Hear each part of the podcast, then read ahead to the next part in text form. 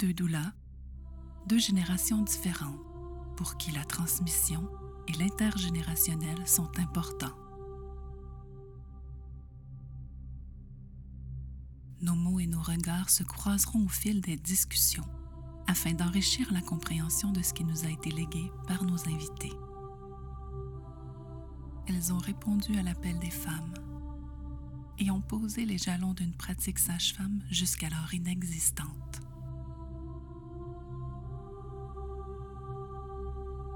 Sont celles qui ont ouvert cette voie d'une pratique hors centre hospitalier? Comment et pourquoi ont-elles choisi de marcher ce chemin? Quels ont été leurs défis et qu'en reste-t-il? Entendre leurs témoignages et la richesse de leur expérience sont un devoir de mémoire. En compagnie d'Isabelle Chalut et Annick Bourbonnais, retissons les liens avec notre histoire autour de la naissance et de ces femmes qui l'ont écrite. Mais bonjour Daniel. Bonjour Annick. On est très très heureuse de t'avoir ce matin puis de t'entendre. Un petit peu qu'on puisse revenir sur ce parcours extraordinaire et, toutes ces années en fait euh, où tu as traversé comme ça les époques euh, de cette pratique sage-femme. Tu fais vraiment partie de ces sages-femmes qui nous ont inspirés, en tout cas, hein, qui m'ont inspiré, qui inspirent, je sais, qui inspirent Annick aussi. Très, très heureuse, Daniel, que tu aies accepté de participer à ce podcast et de pouvoir témoigner de ton parcours. Merci, ça, ça me fait grandement plaisir aussi parce que je pense que c'est comme un héritage qu'on laisse. C'est comme ça, je le vois en tout cas. Pour nous, c'est très, très, très important qu'on vous entende et, qu'on puisse justement se référer à ça dans, dans, notre situation actuelle. Tu voulais aussi savoir pour les livres. Oui. Alors, Carmen et moi, on a écrit Au fil de ma grossesse. Ensuite de ça, moi, j'ai écrit euh, Au fil des jours, parce que je raconte des accouchements, mais je parle aussi de la mort, parce que moi, j'ai travaillé aux deux pôles dans ma vie. Et j'ai aussi, euh, l'autre s'appelle De l'aube au crépuscule c'est autre chose. C'est, ça touche à d'autres choses aussi. Euh, il y a encore des histoires là aussi. Alors, en fait, euh, on aimerait ça entendre comment tu as commencé, en fait. Qu'est-ce qui a été pour toi le déclic? En quelle année tu as commencé? Puis qu'est-ce qui a été le déclic pour t'amener sur ce chemin-là euh, qui était quand même très particulier à cette époque-là? Oui, oui. Alors, ce matin, j'ai revisé vos questions et puis, euh, le, premier mot qui est sorti, c'est la voix de l'amour. Au début, c'est que j'ai eu des enfants. Et euh, mon premier, 73, deuxième, 74, troisième, césarienne, 76. Et puis après, ben là, j'ai pris un arrêt avant d'en avoir un autre. J'ai mûri ça là, entre les deux. J'avais vraiment besoin de comprendre un petit peu ce qui se passait. Mes, mes accouchements, mes enfantements, m'ont tellement questionné. Mm. Parce que moi, je suis issue du milieu hospitalier. J'ai fait un cours d'auxiliaire d'abord et un peu frustrée au bout de ça parce qu'on était assez limité dans les hôpitaux. Alors, j'ai décidé de poursuivre. Alors, je suis allée faire un recyclage infirmière.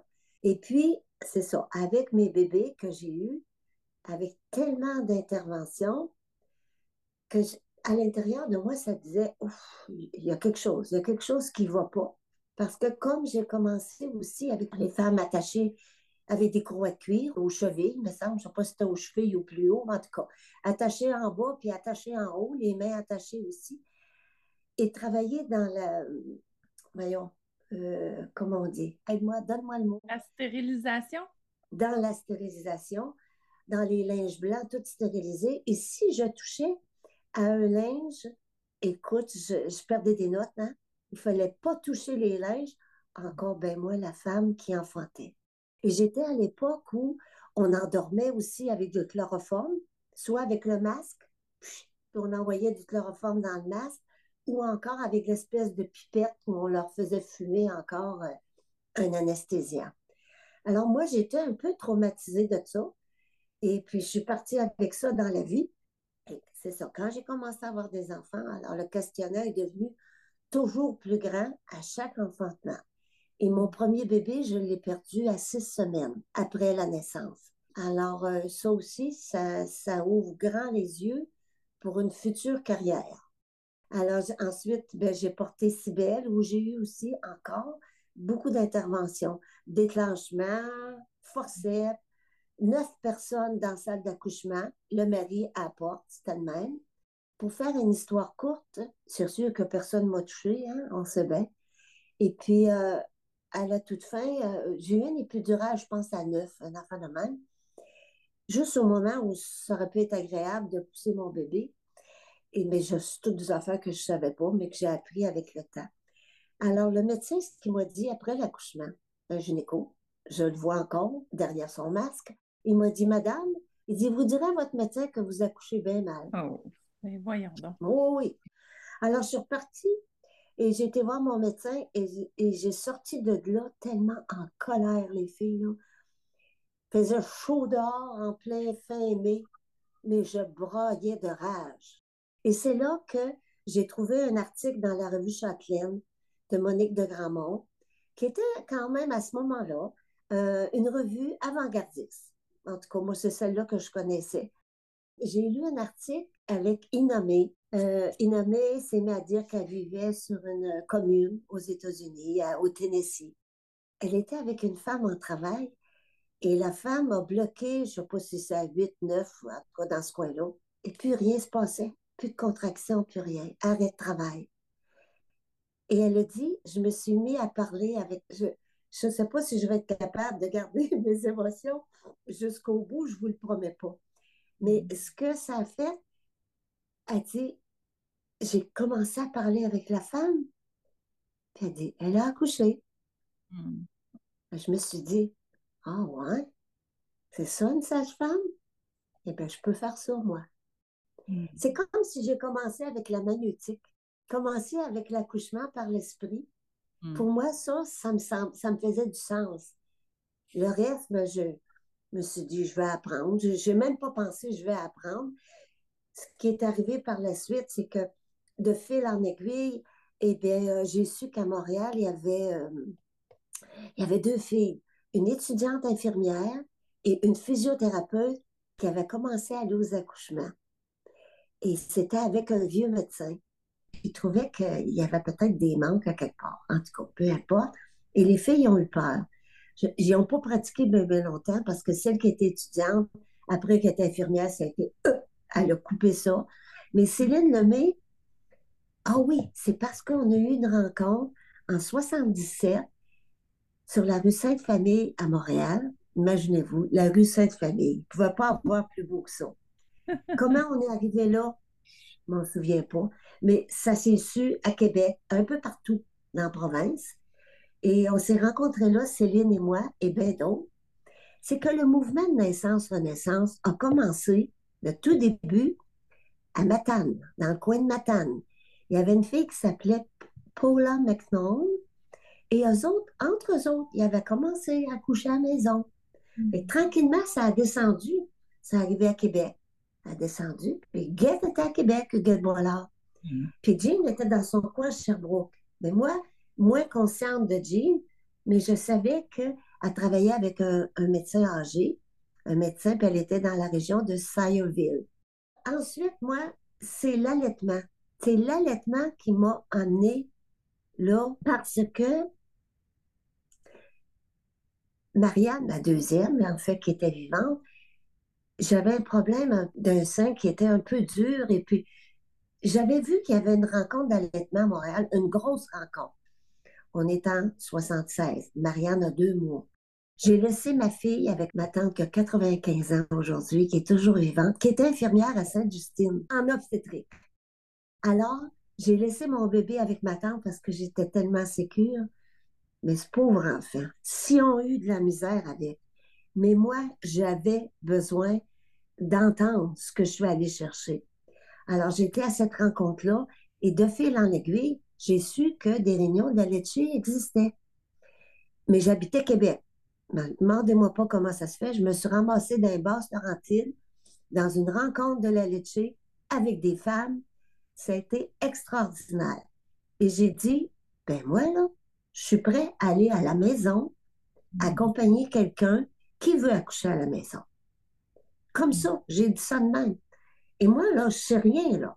Parce que même si j'ai travaillé en obstétrique, si peu que pas, tu sais, c'est pas sage-femme puis infirmière en obstétrique, c'est deux. C'est deux mots.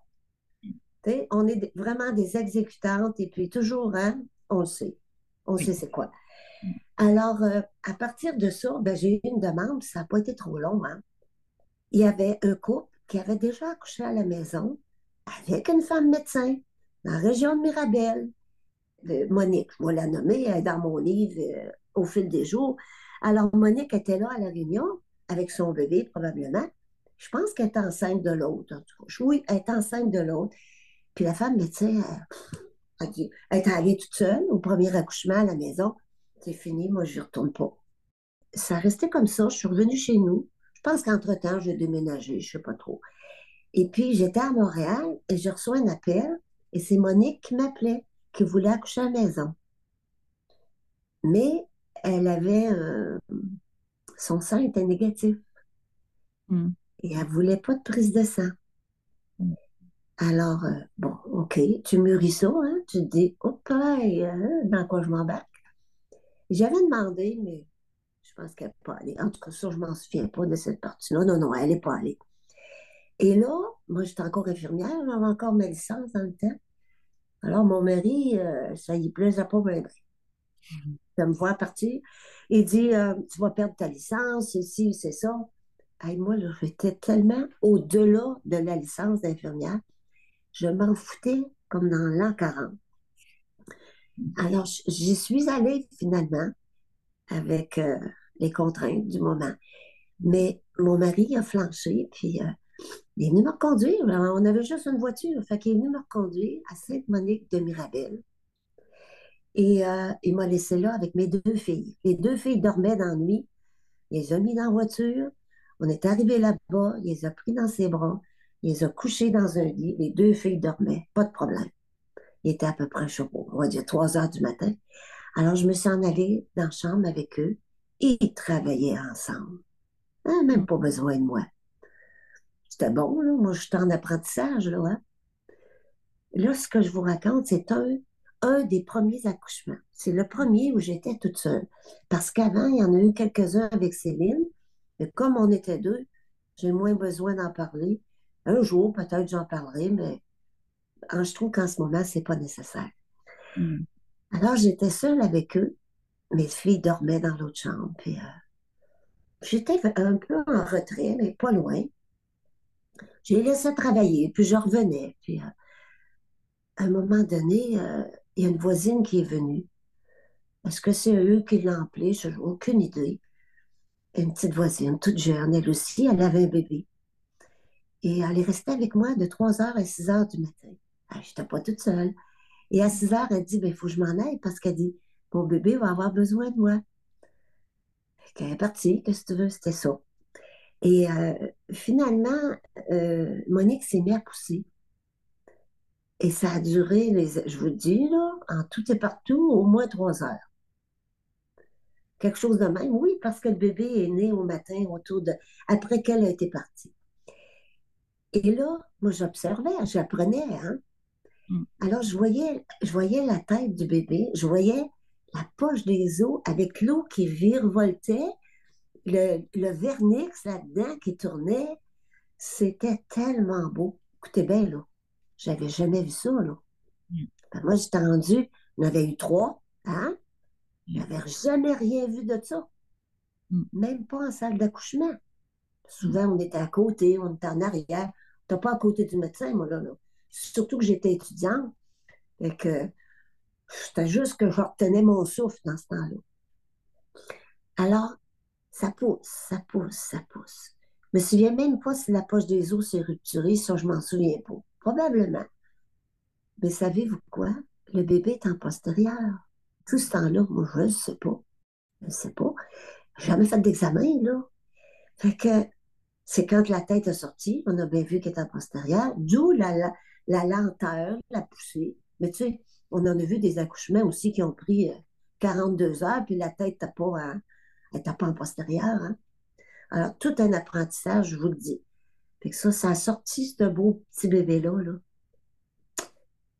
je vous dis, on, j'étais dans un autre monde, c'est pas compliqué. Hein? Et puis, euh, mais le placenta, pour faire une histoire plus courte, le placenta, lui, ouh, il a mis son temps à venir. Parce que moi, je ne voulais pas intervenir trop, trop là-dedans. Monique a essayé de le pousser de temps en temps. Mais finalement, je ça a pris une heure. Elle était tannée d'avoir le cordon froid sur la cuisse. Cordon blanc, qui était rendu blanc, sur la cuisse. Et puis, je pense que là, elle s'est décidée à le sortir. quand elle a sorti son placenta, et tout ce temps-là, mes filles ont dormi. Hmm. La suite, je m'en souviens pas. Mais ce que je dois vous dire, ce que je dois vous dire, c'est qu'avant qu'elle accouche, tu sais, elle avait des contractions, puis euh, ça se plaçait pas. Et dans ce temps-là, moi, j'avais, j'avais eu vent d'Aurore Bégin. Je l'avais trouvé, je sais pas trop comment. Sylvie Van Brabant m'a dit, tu sais, depuis que le monde est monde, Sylvie m'avait dit, c'est toi qui m'as trouvé Aurore. J'ai dit, oh oui, je ne savais pas. J'ai trouvé Aurore, je ne sais pas trop comment. Puis là, avec Monique, j'ai dit, Monique, on va aller voir Aurore. Parce que moi, je ne savais pas trop, moi non plus, qu'est-ce qui se passait. On est allé chez Aurore. Au deuxième étage, la petite ampoule électrique au plafond, là, on était éclairé avec ça. C'était un soir. Avec ses petits yeux, elle, elle avait un problème avec ses yeux. Elle n'était pas aveugle, mais en tout cas, elle n'était pas loin. Tellement d'une simplicité elle se met la main sur la cuisse à Monique. Elle dit Tu vas accoucher, tu vas bien accoucher parce que tu es une bonne enfant. On est reparti avec ça. Elle m'a dit à moi Elle dit Moi, ma part est faite. Elle dit Maintenant, c'est à vous autres. Tout, euh, un passage. Hein? Alors, Aurore, avec le temps, ben moi, je l'ai mis en lien avec Sylvie parce que Sylvie voulait faire un film. Fait que je l'ai mis en lien avec Aurore. Fait que Sylvie, elle était très près d'Aurore. Elle était, c'était elle qui a organisé ses funérailles. Mm. Et dernièrement, euh, euh, Sylvie elle, nous a fourni de magnifiques photos que Carmen et moi, nous allons mettre dans, votre, dans notre livre qui va s'appeler, on peut vous le dire, Éternelle maternité. C'est plus un secret de Polichinelle. Parce que on avance, on est en recherche d'éditeurs, comme je t'ai dit. Euh, Isabelle. Euh, on a un contact avec les éditions de la Martinière à Paris. Parce que nous, ce qu'on veut, c'est de la diffusion. Et comme c'est notre héritage aussi à Carmen et moi, il faut que ça, ça, se diffuse, tout ça. Et partout, partout où ça parle français. Alors, ça, c'est un aparté. Alors, après, après le film Depuis que le monde est monde aussi, qui a, quand même laissé sa marque, hein, Depuis que le monde est monde, parce que il y avait des choses qui, se soulevaient un peu partout. Chose de Huguette qui était à Québec. Mais aussi a commencé à travailler tranquillement. Parce que notre belle réunion, ça rue Sainte-Famille, où Céline était présente, Huguette était présente, Louise Garot, qui est décédée aujourd'hui, qui a travaillé avec Huguette, qui était aussi infirmière. Huguette aussi est infirmière à la base, mais elle est allée faire un cours de sage-femme comme un an un an, je ne sais pas si c'est à Terre-Neuve ou en Nouvelle-Écosse. Et euh, eux autres, il y avait un médecin aussi dans le groupe. C'était bien de s'associer. Hein. Moi, je vous dis, j'ai toujours été associée pour une longue période parce que c'est quand même un terrain bien glissant. Puis la vie et la mort, le fil est tellement mince. Hmm. Donc, il vaut mieux y aller avec nos gants blancs, puis avec euh, la sécurité qu'on peut trouver ici et là. On n'est pas infaillible. Hein. On n'est vraiment pas infaillible. Alors, Huguette était là, puis je pense que c'était Gingras, le nom du médecin, mais je ne suis pas sûre. Peut-être pas Gingras. Je le mélange peut-être avec un autre. Fait que souvenez à cette rencontre-là. Je vous dis, là, je pense qu'on était 25 à 30 personnes dans le sous-sol, toutes cordées, là. Et Marianne, ma fille, elle avait, elle n'avait pas un an, elle était pour avoir un an en février. C'était en 77, dans l'automne. Et puis, je le sais, je l'avais sans hanche, fait que je m'en souviens. Et c'est moi qui animais. Je ne sais pas si j'étais bonne ou pas bonne, mais en tout cas, on était là, savez-vous pourquoi? Pour la démédicalisation de l'accouchement. Ça, c'était le but premier, l'objectif qu'on a sorti ensemble. Mais ah, il y avait, il y avait de l'intensité dans la pièce, il y avait de l'émotion. Et c'était aussi le point de départ de naissance-renaissance écoutez bien ça, entre parenthèses, de la sage-femme au Québec.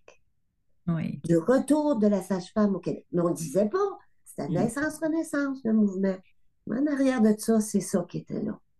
En 1977 à peu près. On était en 77, mais je pense que Jean et Guette avaient déjà, faisait déjà au moins deux ans, je pense qu'ils avaient commencé à aller, aller à des accouchements. Fait que là, à Québec, nous autres, on a commencé des réunions d'allaitement. On n'était pas monitrice personne, mais on était au moins cinq. Comment est-ce qu'on s'est rejoint? Je ne sais pas, mais on s'est rejoint. Et à un moment donné, j'étais à une réunion et euh, était là. Mais incognito. Et elle était assise avec un couple qui avait un petit bébé naissant. Mm. Je ne sais pas s'il y avait 15 jours seulement. C'est ce soir-là qu'on a appris aussi que qu'il y avait des jumeaux qui étaient décédés la veille ou l'avant-veille. Étaient décédés dans leur sommeil dans le carrosse. Et la maman était à la rencontre. Et la fameuse mort du berceau, que, je ne sais, pas, sais pas trop encore. Je ne suis pas fixée, moi, là-dessus. Alors, peu importe, la maman était là avec nous, mais Guette était là aussi. Alors, quelle rencontre on a eue. Et à la fin de la rencontre, il y a quelqu'un qui me dit, la sage-femme ici n'avait pas euh, reconnue. J'ai dit, c'est laquelle? Montre-moi là au moins du doigt, tu sais, elle l'a pointé. J'ai passé à côté d'elle et je ne sais pas ce que je lui ai dit. Fait qu'elle m'a répondu bien vite. Elle m'a dit, prends la Bible. Puis autrement dit, euh, vas-y, lance-toi. Quelque chose de même. Bien sec, là, tu sais. Je, je, suis restée avec ça après la rencontre. Et puis, peut-être que c'est là, de fil en aiguille, que j'ai abouti à Montréal. Là, tu sais. Huguette, elle, a travaillé avec le médecin de Québec. Fait que je pense qu'elle allait aux accouchements. Puis il y en mm. avait un autre médecin aussi qui était homéopathe. C'est encore là. Il ne fallait pas qu'il dise qu'il était homéopathe. Il s'appelait Jean. Jean, il a été bien utile dans le tableau aussi. Mm. Parce qu'il n'était pas dans le jugement, ces gars-là. Puis il voyait bien qu'il y avait quelque chose qui se passait, quelque chose qui appartient beaucoup aux femmes aussi. Il y avait un respect. Mais c'est ça, en fait, que j'entends, puis que je pense que c'est important qu'on dise dans cette rencontre-là avec toi. Tout ce, tout ce processus, il est né de femmes qui cherchaient comment accoucher par elles-mêmes, et puis d'autres femmes comme toi qui ont ressenti cet appel dans une émergence de ce besoin des femmes, hein, de se re-rencontrer, de s'aider. Donc voilà, ça, je trouve ça très beau. Moi, je, vois avec vous comment cette profession, comment votre pratique, avant, avant que ce soit une profession, est vraiment née des femmes et non pas du milieu médical. Et ça, c'est tellement particulier au Québec. C'est une question de confiance parce que moi, d'abord, je faisais confiance à la femme qui était là, puis je me disais, c'est elle qui sait. Moi, je ne sais pas grand-chose. Et c'est les femmes qui m'ont appris. C'est vraiment elles. C'est elles que je dois remercier. Parce que c'était, il y avait la confiance mutuelle. Moi, je vais faire mon possible avec ce que je sais, avec mon intuition. Parce qu'il ne faut pas oublier qu'il y a une grande part d'intuition aussi dans ce travail-là. C'est dans l'oral que ça se passe, tout ça. C'est comme, c'est à l'intérieur de soi. Puis quand je mm. dis dans l'oral, ben c'est d'une à l'autre, de la bouche à l'oreille. C'est là que ça s'est passé, tout ça. C'est sûr qu'on s'est rencontrés pour échanger, ça ne pouvait pas faire autrement, sinon rester isolé. Il y a des filles qui ont resté isolées, mais ils ont dû en souffrir d'être isolées. J'en connais quelques-unes, même à l'heure actuelle. Mais bon, tout ça pour dire que oui, on est allé chercher des formations ici et là. Puis on est allé au Connecticut avec Céline. Je nous vois encore prendre un petit avion qui, qui branlait de même des airs. Mais moi, j'étais chercher autre chose parce que je parlais même pas anglais. Mais juste d'être avec des lay midwives, une lait midwife, c'est une sage-femme traditionnelle qui existait déjà aux États-Unis. Alors, on était allé là. Je comprenais rien, rien de ce qui se disait, mais je comprenais, j'entendais l'esprit, par exemple. L'esprit m'a a passé à travers moi. Et moi, comme j'avais une césarienne, eh bien là, j'étais rendue au quatrième bébé. Et là, sur place, il y avait une femme qui avait une césarienne. Mais juste d'entendre qu'elle avait eu un accouchement naturel après une césarienne. C'est avec ça que je suis repartie. Et j'ai pu avoir un quatrième, mais au moins, c'est moi qui l'ai fait. C'est moi qui l'ai sorti, ce quatrième-là. Après ça, Huguette, Huguette qui était ferrée, là, ben, Huguette, elle nous a montré faire des points sur des poulets. Dès que quelqu'un avait quelque chose à partager, ben, on le partageait. Et bien, c'était ça l'apprentissage. Ouvrir des livres. Moi, quand je suis allée aussi euh, au Tennessee, parce que moi, j'avais une envie folle de toucher à la jupe de nommer, que je ne parlais pas anglais là non plus. Je suis arrivée là, elle n'était même pas là. J'étais assez contente parce que j'aurais été gênée d'être devant elle. Tout ça pour dire qu'on a vu une sage-femme là-bas, elle nous a parlé, je n'ai rien compris de ce qu'elle a dit, mais comme je vous dis, encore là, j'ai vraiment attrapé l'esprit. Mais c'est ça qui est important. Le reste, je l'ai découvert avec le temps. Hein. Et quand je suis revenue du Tennessee, j'avais 10 livres de spiritual midwifery dans ma valise. Qu'est-ce que j'ai fait quand je suis revenue? Ben, je les ai donnés. Hein? la première, une des premières que j'ai été voir, c'est Huguette. J'ai donné le livre. Et ça a été euh, Spiritual Midwifery a été la Bible. Tu sais, la fameuse Bible que Huguette m'a parlé. Mm. Et euh, Spiritual Midwifery, je ne pouvais pas le lire non plus. Je regardais les images. J'essayais de lire un paragraphe. Tu t'es laissé inspirer et habiter par, euh, par ces savoirs. Est-ce que vous alliez aux accouchements à plusieurs? Est-ce que vous, vous vous compagnonniez à l'époque? Ben, au début, j'étais avec Céline, moi.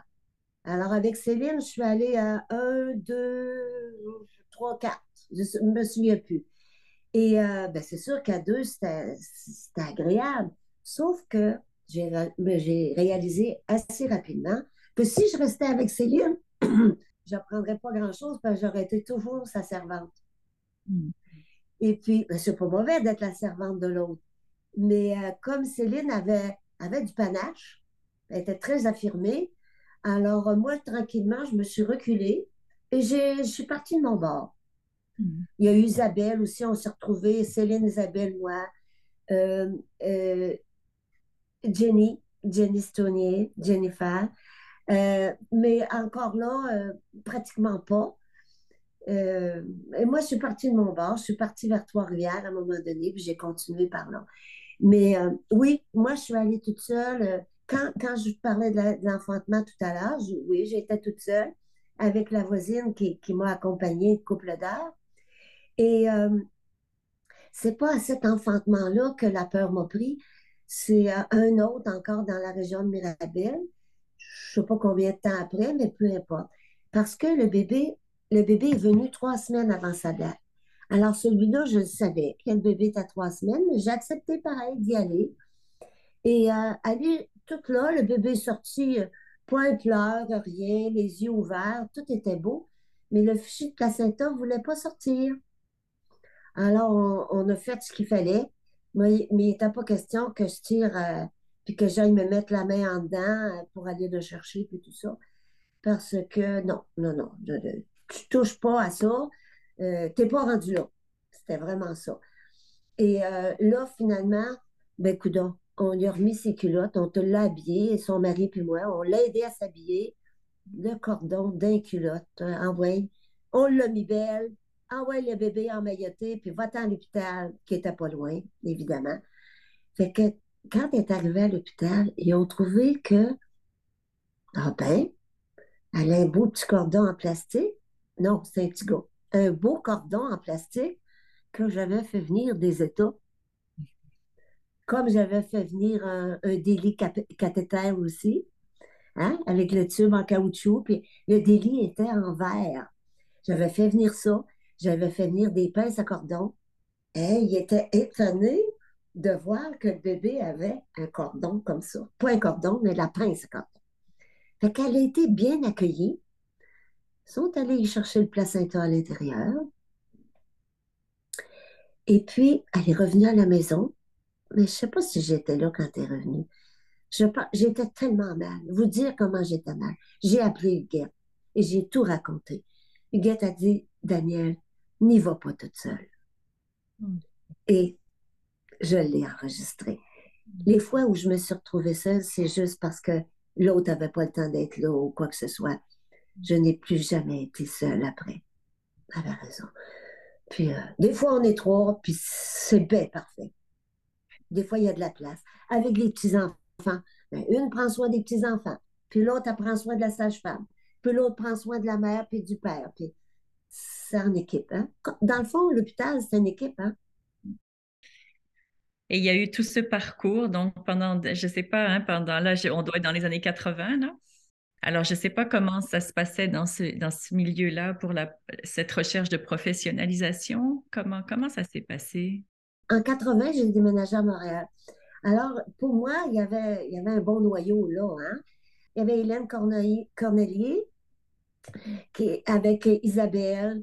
Il y avait Pierrette Tanguay qui donnait des cours prénataux. On avait des réunions régulièrement pour le partage aussi de, des, enfantements. Alors, euh, c'était la poursuite de nos apprentissages. Et là, graduellement, qu'est-ce qu'on accepte, qui on accepte dans le cercle, qui on ne prend pas, puis c'est ci, puis c'est ça. Alors, il y a eu des rencontres, et puis il y a eu un, journal qui s'appelait De l'une à l'autre. Il y avait des filles de Mont-Laurier, il y avait des filles de Sherbrooke, il y avait des filles de Québec. C'était le noyau central, Montréal. Est-ce qu'il y avait dans cette, euh, ce regroupement-là que des femmes sages, que des sages-femmes, ou il y avait d'autres professionnels qui venaient ou qui étaient là parce que tu faisais référence à des médecins qui vous soutenaient avant? Est-ce qu'il y avait encore des équipes multidisciplinaires ou vous étiez que des sages-femmes? On était tous des, apprentis. Hein? Mm-hmm. On ne criait pas sur les toits qu'on était sages-femmes. Hein? Il, y avait Hélène, Hélène Cornelier, je ne sais pas c'était quoi sa formation, elle, mais elle était bonne en gestion en administration. Elle allait quelquefois aux accouchements aussi. Puis il y avait, quand je t'ai nommé Pierrette Tanguay, qui était une infirmière excellente, vraiment excellente, qui faisait du prénatal là. Puis elle, elle l'accompagnait à l'hôpital surtout. Peut-être qu'elle était allée à la maison, mais ça, je ne suis pas au courant. Il y aurait d'autres personnes pour vous le dire. Euh, et voilà. Et moi, je suis devenue enceinte de, mon fils François. Quatre ans plus tard, on est rendu en, 80, là, hein? J'ai commencé dans le fond, même pas quatre ans. J'ai commencé, moi, en 78. Fait qu'en 80, ça faisait juste deux ans. mon expérience était très, très mince. Hein. Mm. Mais tout mon jus, là, tu sais, quand tu portes un enfant, surtout en début de grossesse, j'étais pas apte euh, à y aller, tu sais. C'est là que j'ai dit à Jenny, Jenny, elle voulait apprendre avec moi. J'ai dit, Jenny, t'es mieux d'aller avec Isabelle ou Céline parce que moi, je vais aller à peu d'accouchements. J'ai un autre bébé qui s'en vient. Moi, je vais y aller à mon rythme, à moi. C'est ça. Fait que oui, on, apprenait, on se donnait des ateliers, puis il y en a qui allaient ailleurs. Et puis éventuellement, ben, il y a eu les congrès aussi aux États-Unis. Il y en a qui sont allés là. On a fait venir du monde. Euh, chose, euh, comment je dirais, Michel Audin est venu souvent au Québec. Hein? Et puis, euh, je pense que là, il est moins d'âge à venir. Il entend moins bien. Mais on a eu des beaux modèles. Mm. Frédéric Leboyer, cet enfant devient la lumière.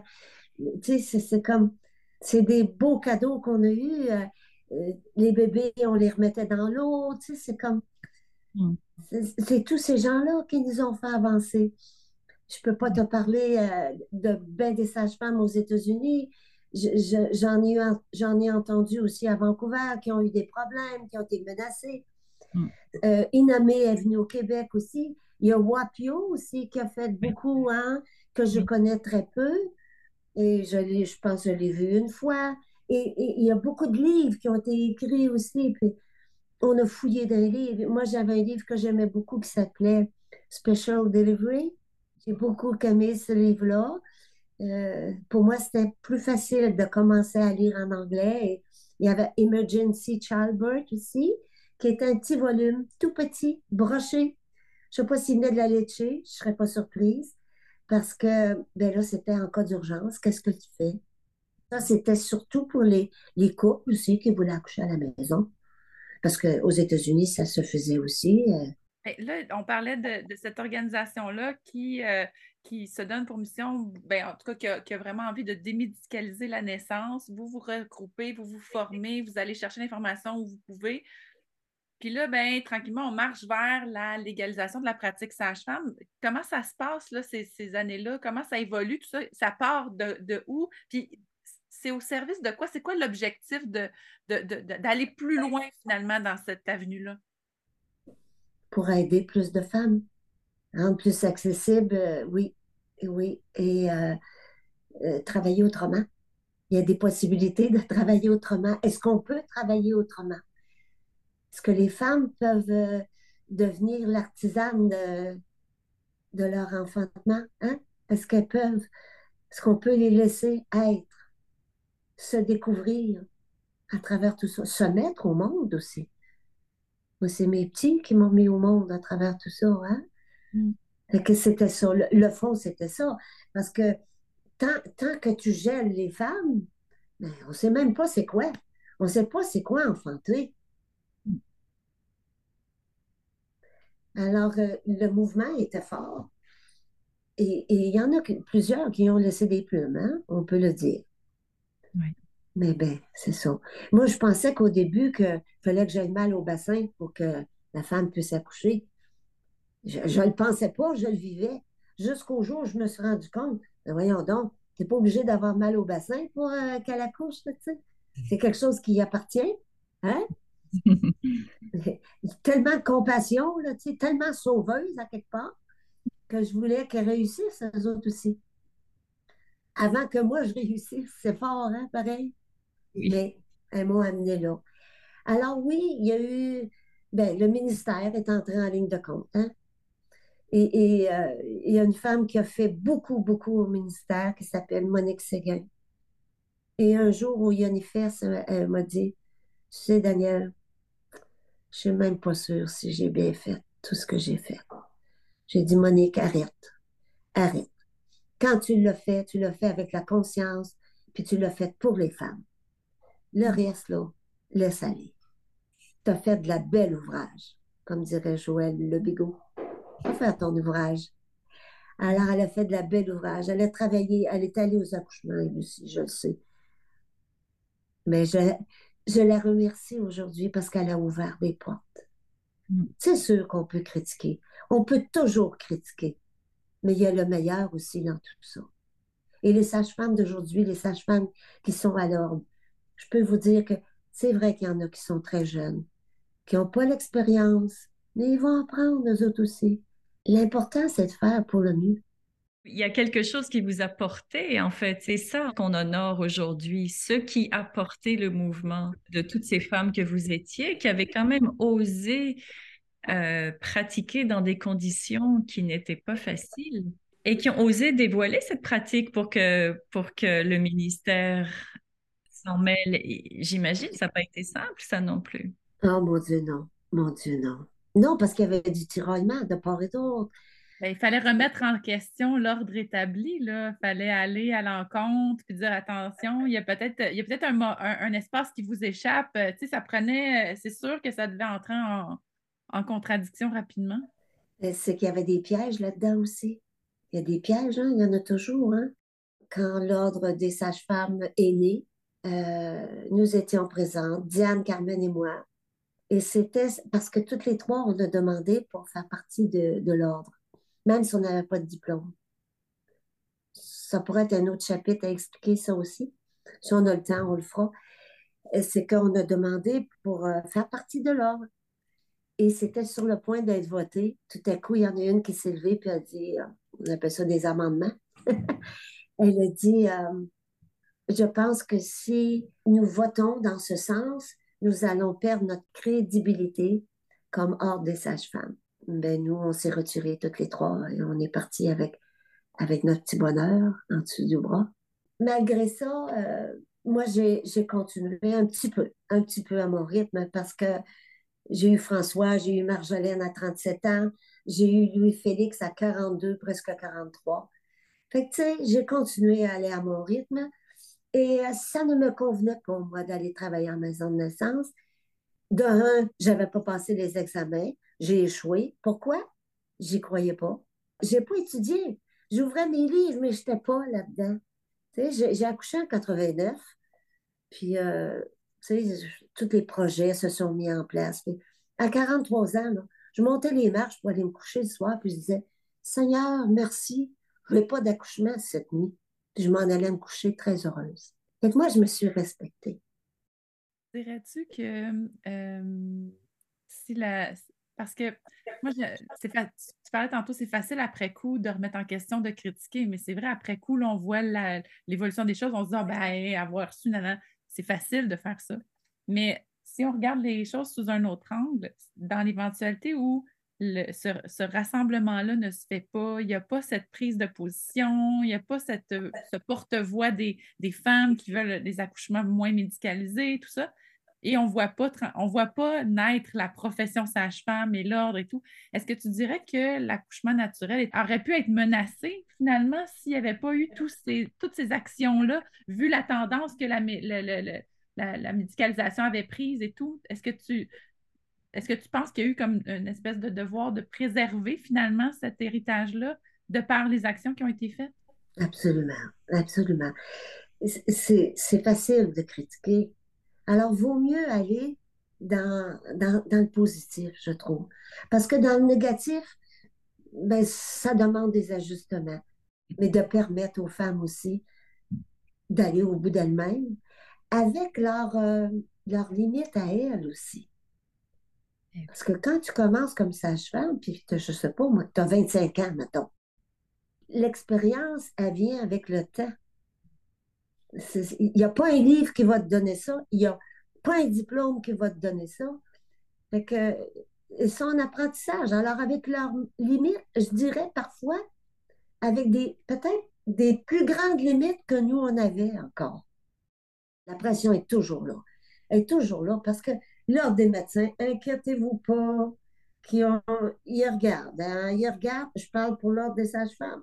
Mais tu sais, ils sont moins, ils vont aller, ils vont aller frapper à la porte de l'ordre des sages-femmes s'il y a une plainte à faire. Ils viendront pas nous voir, nous autres. Moi, je parle, mais je ne vais plus aux accouchements. C'est pas compliqué, je n'y vais plus. C'est-à-dire que si j'y vais, je suis comme un corps d'accrocher sur le mur, puis ça fait une fois par année, puis c'est plus, je suis plus euh, pour être là pour les petits-enfants. Mais tu sais, comme je vous dis, une fois par année, c'est pas beaucoup. On appelle ça aller veiller. On va veiller. Je ne sais pas si ça répond à ta question, Annick, mais moi, je pense qu'on n'a pas reculé. On avance, on avance, mais ça prend des réajustements constants. Moi, je, je prêcherais pour une pratique libérale, mais une pratique libérale entourée, pas tout seul dans ton coin. Je sais qu'en Europe, c'est pas aisé, hein? Non, non, c'est ça. C'est ça. Mm. Grosse perte de pouvoir aussi là-bas, tu sais. Mais ça, tu sais, c'est les vagues. Ça fluctue, on passe et puis on trépasse, hein?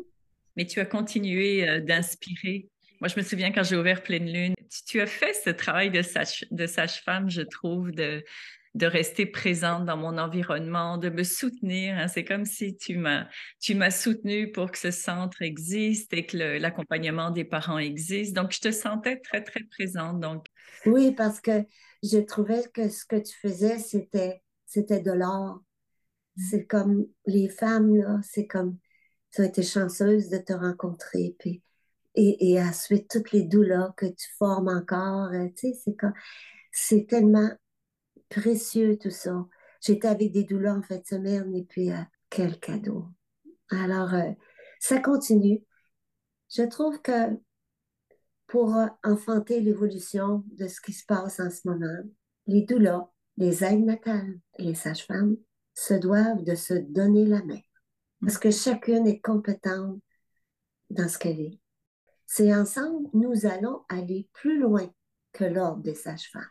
Et cher Daniel, si je te demandais quel mot tu pourrais dire pour qualifier finalement ce fil d'Ariane qui t'a guidé de tes débuts jusqu'à aujourd'hui? La question est très bonne et j'étais contente de l'avoir en bout de ligne.